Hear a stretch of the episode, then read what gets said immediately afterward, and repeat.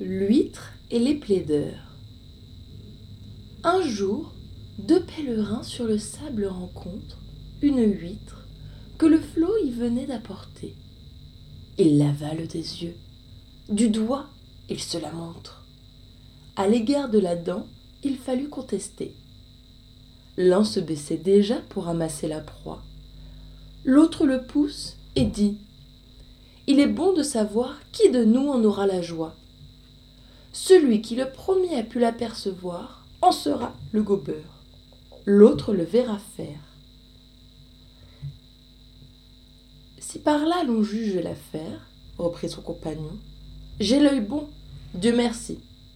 Je ne l'ai pas mauvaise aussi, dit l'autre, et je l'ai vue avant vous, sur ma vie. Eh bien, vous l'avez vue, et moi je l'ai sentie. Pendant tout ce bel incident, Perrin d'Andin arrive. Ils le prennent pour juge. Perrin, fort gravement, ouvre l'huître et la gruge, nos deux messieurs le regardant. Ce repas fait, il dit d'un ton de président. Tenez, la cour vous donne à chacun une écaille, sans dépens, et qu'en paix chacun chez soi s'en aille.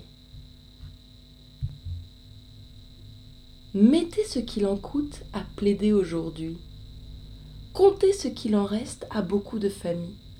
Vous verrez que Perrin tire l'argent à lui et ne laisse au plaideur que le sac et l'équipe.